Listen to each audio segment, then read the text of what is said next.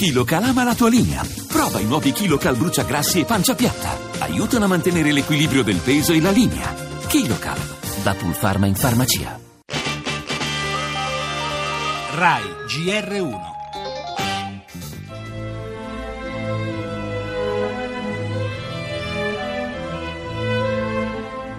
più aver pensato di riconoscere così bene la punta del naso di mio figlio.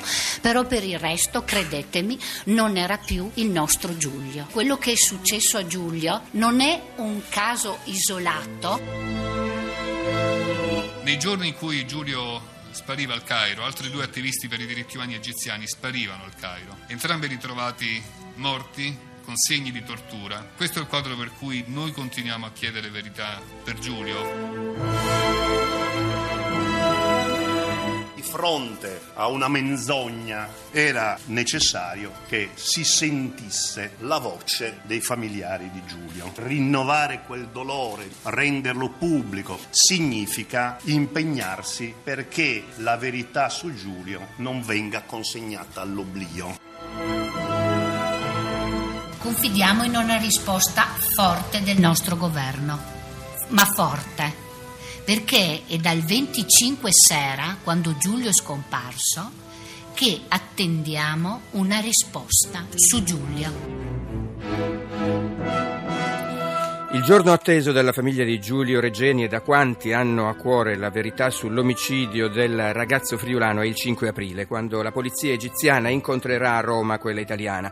Da quel colloquio si capirà se le autorità del Cairo intendono cambiare atteggiamento, fornendo tutti i dati raccolti durante la loro inchiesta, dai tabulati telefonici ai filmati delle telecamere. Non sarà il giorno della verità, ma se sarà una giornata vuota, ha spiegato la madre di Giulio, servirà una risposta forte dal governo di fronte alle menzogne sulla morte di un giovane torturato come facevano i nazifascisti. Non è un caso isolato quello di Giulio, dice Riccardo Nuri di Amnesty International. 1676 i casi di tortura denunciati in Egitto lo scorso anno, 500 terminati con la morte. La verità sul caso Regeni quindi è importante anche per gli egiziani e questo, ci ha detto Luigi Manconi, presidente della Commissione diritti umani del Senato, è un altro dei motivi per cui Giulio non può essere dimenticato. A questo serve rinnovare il dolore.